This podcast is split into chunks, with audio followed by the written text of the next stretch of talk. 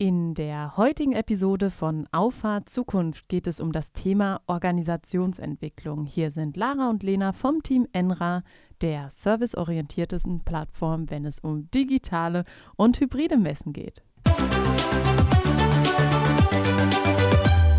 Hallo zusammen. Jetzt sind wir schon einen Tag zu spät mit unserer Aufnahme und jetzt komme ich noch ins Stocken bei der Einleitung.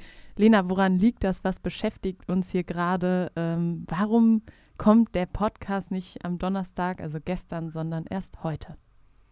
Ja, wir beschäftigen uns, wie du in der Einleitung gerade schon gesagt hast, mit dem, ja, mit Organisation. Und ähm, es ist irgendwie ein bisschen ironisch, dass wir dann dadurch es äh, versäumt haben, die Podcastaufnahme richtig zu organisieren. Ja, das liegt ja daran, dass in einem Prozess, wo es um Wandel und um Veränderung geht, immer erstmal auch äh, gerade in der Anfangsphase mehr Ressourcen gebraucht werden als vorher. Also ähm, man muss erst durch ein Tal gehen, bevor man wieder den nächsten Berg erklimmen kann. Aber es ist unheimlich notwendig im Moment äh, mit einem wachsenden Team auch bestimmte äh, Strukturen zu schaffen, die, es, die einem das Arbeiten leichter machen, weil äh, wenn man ein sehr kleines Team hat, dann kann man Abstimmungen noch äh, zwischen Tür und Angel machen, aber je größer man wird, desto mehr erfordert es auch zu definieren, okay, was, äh, was gehört zu deinem Aufgabenbereich, wofür trägst du die Verantwortung, wo kannst du uns äh, ja, weiter nach vorne bringen und wo sind auch die, die Handlungsspielräume, wo sind unsere Ziele. Und ich glaube, je intensiver man das kommuniziert und gemeinsam erarbeitet, desto mehr erhält man auch dieses Gefühl, an einem gemeinsamen Ziel zu arbeiten. Definitiv. Jetzt hast du es ja schon ganz gut konkretisiert. In dem Prozess befinden wir uns gerade. Ja, noch am Anfang, ne? Ja, genau, noch am Anfang, aber wir haben ihn schon mal äh, gestartet und ähm, auch sehr gut, dass du Teil dieses Podcasts bist, weil vielleicht für unsere Zuhörerinnen und Zuhörer ähm, sei es mal gesagt, dass Lara da den Hut auf hat. Lara stößt das an und ähm, kümmert sich auch darum, ähm, spricht dafür viel mit, mit, den, äh, mit den Kolleginnen und Kollegen, ähm, schaut, wo können Stränge zusammengeführt werden, die derzeit vielleicht doch einen Umweg gehen. Und ähm, da finde ich, hast du wirklich gute Ansätze und vielleicht erzählst du einfach mal aus deinem Alltag, wie startest du da, wie gehst du da vor und was sind vor allem deine Ziele? Naja, man darf ja erstmal vielleicht über den Auslöser sprechen, warum wir das machen ähm, mit zunehmender äh, Geschäftsgröße, mit zunehmender Anzahl an Projekten, mit zunehmender Anzahl an Kunden und so weiter und so fort, ähm, fällt einfach auf, wenn Aufgaben, Volumina auf den Schultern nicht gleichmäßig verteilt werden. Und das liegt nicht daran, dass ähm, jetzt bestimmte Mitglieder im Team faul sind und, und, sich vor Arbeit verstecken, sondern das liegt einfach daran, dass ähm, auch nicht jeder den Überblick über alle Aufgaben hat. Und aus dem Grund ist es für mich erstmal wichtig, eine Bestandsaufnahme zu machen, weil hier sitzt ja keiner acht Stunden rum und dreht Däumchen, sondern ähm, es sind ja Aufgaben da und die, die machen wir jetzt erstmal transparent. Und dann kann ich im nächsten Schritt wieder sagen, okay, in den Bereichen kommen auch noch Aufgaben dazu, weil es ist ja nicht so, dass wir jetzt eine Landschaft an Aufgaben haben, die ewig so bleibt und die wir dann einfach immer wieder auf äh, unterschiedliche Leute verteilen können. Und das natürlich mit der Zielsetzung auch persönliche Stärken und individuelle und persönliche Entwicklungsvorstellungen oder Ziele mit einfließen zu lassen. Und wenn man das in den Gleichschritt bringt, in einen Einklang, dann hat man natürlich die, die Möglichkeit, einerseits die Organisation als solche nach vorne zu bringen, aber andererseits auch jeden Einzelnen, der an dieser Vision mitarbeitet. Das ist ein ganz wichtiger Punkt. Also man hat ja unterschiedliche Stakeholder, sag ich mal. Absolut. Und auch unterschiedliche Motivation, äh, je nachdem, welchen Stakeholder man dort betrachtet. Aber ganz wichtig natürlich, wenn, ähm, wenn man sowas macht, dass man entsprechend auch die Menschen, die davon dann, ähm, sag ich mal, tangiert werden, äh, dann auch äh, entsprechend abholt und ähm, die weiterhin zufrieden äh, ja, mit dem, was sie tun, ähm, sein lässt. Ja, und wir kommen ja aus, also schon allein durch unsere zwar noch nicht so lange Geschichte, aber wir kommen ja aus dem, dem, aus der Situation, dass wir ein sehr gründerfokussiertes Unternehmen hatten. Weil das lag einfach daran, am Anfang waren wir ja nur zu dritt. Und so dass eben alle Aufgaben sowieso irgendwo unter uns dreien aufgeteilt werden mussten. Und je mehr man sowas eben aufbaut, ähm, desto mehr Teammitglieder kommen eben hinzu und man muss Aufgaben abgeben und ähm, man muss auch jemandem die Chance geben, in diese Aufgaben einzufinden und sich eigene Wege zu suchen und natürlich von den eigenen Erfahrungen profitieren. Aber ich glaube, genau das geht eben nur ein, ein guter Transfer auch von Aufgaben, wenn man da entsprechend richtig kommuniziert, entsprechend richtig abstimmt und ähm, ja auch Entwicklungsmöglichkeiten halt zulässt. Und auch die entsprechende Geduld hat. Ne? Deshalb äh, ist es ganz gut, dass äh, du uns dort leitest, würde ich sagen. Ähm, du hast diese Geduld. In dem Fall ja, ansonsten bin ich ja ein ziemlich ungeduldiger Ja, das Mensch. stimmt, aber dort hast du definitiv die Geduld. Ich finde, man neigt häufig dazu, wenn man Sachen halt gut kann, ähm, und man weiß, dass man sie derzeit noch besser kann als der, der sie vielleicht übernehmen soll, ähm, dann neigt man ja dazu zu sagen, komm, hier, gib mal eben kurz, ich mache das schnell und dann ist es erledigt. Das ist aber auch tatsächlich, glaube ich, ein Entwicklerding, weil wir haben ja in der Entwicklung häufig so die Situation, dass man in diese Level aufteilt, ne? Junior, dann nichts davor und dann Senior. Und ich glaube, gerade in der Rolle von einem, der nicht Senior ist, sondern irgendwie, keine Ahnung, Backend- oder Frontend-Entwickler, der denkt sich ganz häufig, ah, komm, das schaffe ich doch eben, eben so und hat nicht so diese menschliche Perspektive dahinter, dass man ja selbst auch irgendwann mal an dem Punkt war und äh, demjenigen in dem Sinne mehr helfen kann, wenn man ihn da durchleitet und das vielleicht doppelt so lange dauert, als wenn man es kurz einmal selber macht. Ähm, das ist halt die absolute Grundvoraussetzung, weil sonst wird man nie Menschen ähm, auch dahin entwickeln können, wo sie, wo sie vielleicht sich auch selbst das Ziel gesetzt haben. Definitiv. Aber da muss ich für mich persönlich mir das immer mal wieder ins Gedächtnis rufen, dass das wichtig ist, ähm, auch, dass es einen gewissen Lehrauftrag eigentlich auch mit sich bringt.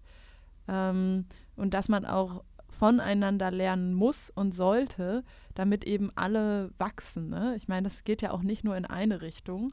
Ähm, so soll das jetzt gar nicht klingen, dass ähm, man selbst dort der Allwissende ist und Nee, gar äh, irgendwie ähm, nur versucht, die Aufgaben dann irgendwie anders zu verteilen, sondern es ist ja an sich ein Prozess, der in, in beide Richtungen geht. Ne? Man, man schaut, was macht der andere und ähm, guckt sich da vielleicht noch das ein oder andere ab oder lässt sich mal von einem anderen helfen. Und da auch da wünscht man sich ja eigentlich, dass derjenige dann die Zeit aufbringt und es dann auch erklärt.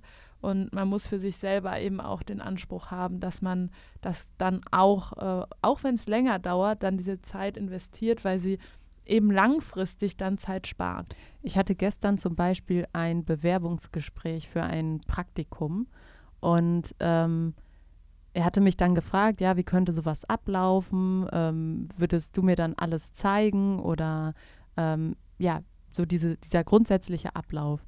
Und dann habe ich gesagt, ja, also klar werde ich mir Zeit für dich nehmen, wenn wir zusammenkommen, aber es gibt Bereiche im Marketing, die haben andere viel intensiver besetzt als ich. Ähm, da macht es dann schon Sinn, dass die dir auch dann Einblicke geben, weil äh, jemand, der sich ähm, tagtäglich hinterfragt, okay, was machen wir mit unserem Content, wie können wir das besser planen, welche Themen sind gerade aktuell, dann kann derjenige oder diejenige das viel, viel besser rüberbringen, was da eigentlich hintersteckt. Und ähm, genau die Einblicke will ich ihm ja dann an der Stelle auch geben äh, und nicht mein nicht ganz so tiefgehendes äh, Wissen in dem Bereich, weil ich mich einfach nicht den ganzen Tag darauf fokussiere. Oder wenn es dann darum geht, ähm, wie äh, Gestaltung funktioniert und äh, wie ja man eben bestimmte Programme bedient. Da bin ich ganz sicher nicht äh, auf dem Niveau wie die Leute, die das hier ähm, spezialisiert machen. Und das ist, glaube ich, so die Erkenntnis, was ganz, ganz vielen ja, Führungskräften helfen würde, dass die Teammitglieder eigentlich die sind, die dir was beibringen. Also wenn es so ist, hast du auf jeden Fall die richtigen Teammitglieder. Ne? Da, da bin ich äh, fest von überzeugt. Ja, definitiv. Weil es muss, also was, ich glaube, es gibt zwei Schlüsselfaktoren. Der erste Schlüsselfaktor ist offene Kommunikation ähm, und auch an, anzusprechen. Ne? Wir haben es ja auch ganz klar kommuniziert, dass ähm, wir im Moment in diesem Prozess sind, dass wir jeden Einzelnen davon brauchen, ähm, um diesen Prozess durchzuleben, um das eben genauso in die Richtung zu bringen. Und auf der anderen Seite eben Vertrauen, wenn jemand ein Aufgabenfeld besetzt, dann zu sagen, okay, du bist der Spezialist, wie ist deine Meinung? Und äh, dann hat man auf jeden Fall eine ganz, ganz andere Grundlage auch zu sprechen. Und es muss auch eben erlaubt sein zu sagen, ja, fand ich an der Stelle doof oder irgendwie hast du dich blöd verhalten. Und Feedback geht immer in zwei Richtungen, sonst ist es kein hilfreiches Feedback und sonst kann man es sich auch sparen. Da gebe ich dir recht. Aber ich glaube, das äh, kriegen wir hier äh, so schon ganz gut hin. Ja, jetzt haben absolut. wir die, äh, jetzt sind wir so ein bisschen, haben wir uns ein bisschen verquatscht, Lara. Also mein roter Faden, der ist hier noch, der ist noch nicht da. Das wollte ich aber noch teilen, weil das dazu gepasst hat, weil Entwicklung und Wandel immer nur dann funktioniert, wenn alle die gleiche Vorstellung davon haben. Oder eine ähnliche. Habe ich jetzt, äh, habe ich verstanden. Deshalb habe ich diesen, diese Exkursion auch zugelassen. Ja. Jetzt haben wir aber die Bestandsaufnahme, weil mich interessiert natürlich schon, was ist der Prozess und äh, wie, wie gestalten wir das und wie versuchen wir oder wie planen wir unser Ziel quasi dort zu erreichen, nämlich die Aufgaben ähm, vom Prozess her auf alle Schultern gleichmäßig zu verteilen, aber dabei auch sicherzustellen, dass sie weiterhin auf dem ähm, Qualitätsniveau sind, wo wir sie äh, erwarten oder wo es unser Anspruch ist äh, zu sein. Jetzt haben wir die Bestandsaufnahme. Das heißt, du weißt jetzt so, ähm, ähm, an dem und dem Schreibtisch laufen die und die Aufgaben zusammen und das sind Kommunikationswege. Und das haben wir jetzt für alle möglichen ähm, alle möglichen Schreibtische hier gemacht. Ja, das Wie ist geht's sehr, weiter? sehr sinnbildlich. Ähm, wie geht es weiter? Also nach der Bestandsaufnahme, die eben auch persönliche Ziele berücksichtigt und persönliche Stärken auch herausfinden lässt, ähm, schaut man eben, okay, wo ähm, ist das Gefühl da, äh, da habe ich noch äh, Luft oder in dem Bereich will ich noch mehr machen und dann ähm, entweder umverteilen oder neue Aufgaben hinzunehmen. Und an sich sind hier ja auch Felder im Unternehmen, die überhaupt nicht besetzt sind also wo äh, die wir sehr, sehr stiefmütterlich behandeln müssen, weil äh, zumindest im Moment gefühlt die Ressourcen nicht da sind. Aber ich glaube, dass man doch erkennen wird, dass bestimmte Felder durchaus besetzt werden können, wenn man Verantwortung abgibt oder umverteilt. Ja, und vor allem auch, wenn man Routinen schafft, ne? Ja, total. Also ich merke das bei mir äh, ganz klar, ähm, ich habe für mich die, das feste Vorhaben, wenn ich an einer Aufgabe arbeite, mindestens eine Stunde. Weil sonst das kommt eh nichts bei rum, so nach dem Motto, ne? Ja. Weil ich habe eine Zeit, die ich rein, mich reindenken muss. Ich habe eine Zeit, die ich quasi die Umgebung auf meinem Computer wieder ähm, zurücksetzen muss, damit ich an was anderem arbeiten kann. Und ähm, ich merke das bei mir total, wenn ich sage, morgens von sieben bis neun ist erstmal die ersten Tickets abarbeiten angesagt und nichts anderes. ja. Und ich weiß, ich habe vorher schon abends gesagt, das wird meine Routine für morgen sein. Da werde ich ansetzen. Dann bin ich viel produktiver, als wenn ich sage, ach, ich lasse es mal so auf mich zukommen und dann wird mich schon irgendwann mal so ein Ticket irgendwie bei mir aufploppen und dann mache ich das mal ähm, es ist schon wichtig, äh, sich Routinen zu schaffen. Absolut. Das ist übrigens auch Teil dieses äh, Prozesses. Ne? Also äh, wir arbeiten ja hier mit dem ähm, Projektmanagementsystem Jira und werden das jetzt auch nicht nur in der Entwicklung nutzen, sondern eben auch im Marketing. Und wiederkehrende Routinen will ich ja jetzt auch nicht jedes Mal ein Ticket anlegen, äh, sondern da will ich ja auch ähm, die auf die Automatisierung oder von der Automatisierung von Software profitieren, sodass ich dann eben genau weiß, okay, das sind so meine Aufgaben, die fallen an, die, die muss ich abarbeiten und dann habe ich aber auch wieder viel mehr Luft für neue Sachen, womit ich mich beschäftigen kann, weil ich zum Beispiel nicht 30 Tickets anlegen muss, sondern Auf die werden Fall. automatisch erzeugt. Ne? Das stimmt. Was ich auch wichtig finde, ich weiß jetzt gar nicht, ob du das in deinem Vorhaben auch berücksichtigt hast, Ich bin immer anpassungsfähig. ähm, aber ich finde es zum Beispiel wichtig, dass genau kommuniziert ist, was ist deine Rolle. Weil klar, also wir kennen es jetzt aus unserer Gründungszeit, was ja jetzt mittlerweile auch schon viereinhalb Jahre her ist, was total verrückt ist. ist es, ja. Ähm, aber da kennen wir es ja, dass man keine, also man kann nichts abgrenzen. Man macht das, was, ja. was da ist und ähm, hat dadurch natürlich ein sehr breit gefächertes äh, Aufgabenspektrum. Aber ähm, klar ist, Qualität und äh, Expertise kommt nicht daher, dass man sich möglichst breit aufstellt, Nein. sondern dass man äh, ein Thema hat, in dem man Experte oder Expertin ist. Und ich finde es total wichtig, dass man diese Profile dann auch definiert und sagt, wenn jetzt eine neue Aufgabe dazukommt, dass klar ist, bei wem sich diese Aufgabe ansiedelt und dann nicht wieder der ganze Prozess von vorne Ja. durchgelaufen wird. Ne? Ja, absolut. Also, ähm, ja, gebe ich dir vollkommen recht.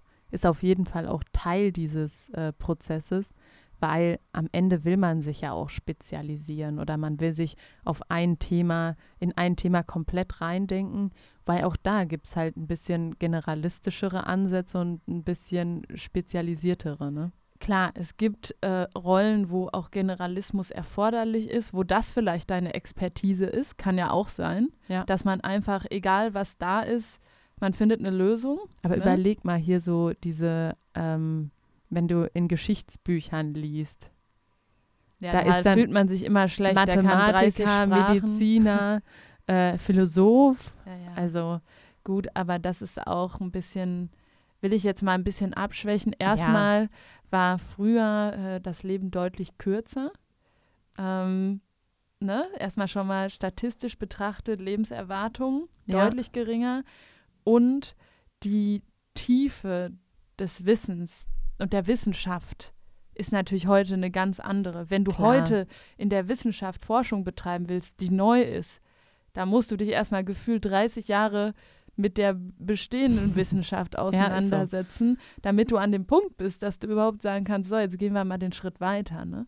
ja, absolut. Aber was ich damit sagen will, also ähm, Profile und Rollen erstellen auf jeden Fall, weil das ist auch irgendwo immer der Anker. Weil je, Ja, klar. je agiler Organisation ist, je schneller man sich anpasst, desto wichtiger ist es aber so einen Kern zu haben, den man immer teilt. Und Einmal das und aber auch Generalisten mit dabei zu haben. Ja. Weil das ist, das ist wie in allem. Die Mischung macht's. Und ähm, wie gesagt, in meinen Augen ist die Fähigkeit zu Generalismus auch eine Expertise. guck dir Stefan Raab an. Ja, ja, du. Aber das ist auch, das ist so sein, also es gibt ja Menschen, die haben das so als, als Typ.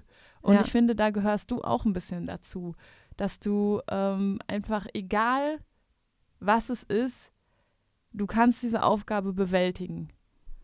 ja, weil Und- man auch häufig genug musste. genau, wir sind häufig genug ins kalte Wasser gesprungen und ähm, natürlich alles im Rahmen unserer Fähigkeiten immer, aber immer mal die, die, den kleinen Extraschritt äh, gemacht und das macht einen natürlich dann zu einem guten Generalisten und das ist auch total viel wert, weil stell dir vor, du hättest nur, nur in Anführungszeichen natürlich, ähm, Experten, die eine Sache können, die perfekt, aber nichts anderes.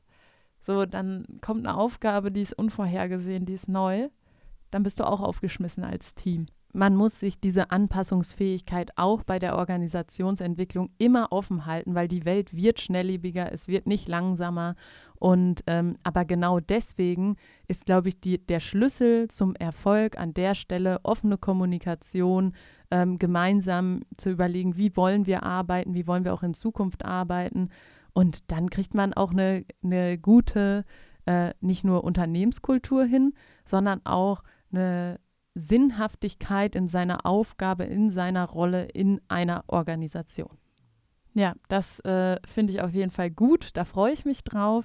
Halten wir also fest. Ähm, ich möchte das nochmal herausstellen, weil du es gerade im letzten Satz nur ein bisschen angerissen hast. Auch das ist ein Wandel und ein Prozess und wahrscheinlich werden wir auch da nie an dem Punkt sein, dass wir sagen, so ist es und so bleibt's. Ja. Ähm, finde ich auch gut an der Stelle ähm, das hier nochmal äh, hervorzuheben. Und ansonsten freue ich mich auf den Prozess. Und ich denke, das ist vielleicht auch nochmal eine Folge wert, wenn wir in so ein paar Monaten äh, oder ja, weiß ich nicht, ja, ja ein paar Monaten diesen Prozess angestoßen haben, beziehungsweise weiterverfolgt haben, mal über die Erfahrungen zu sprechen, wie gut hat das geklappt, eine Reflexion ähm, mal anzuschließen und zu gucken, wo müssen wir vielleicht noch mal was machen oder wo wäre im Prozess vielleicht eine, eine Optimierung, die uns das noch einfacher machen würde.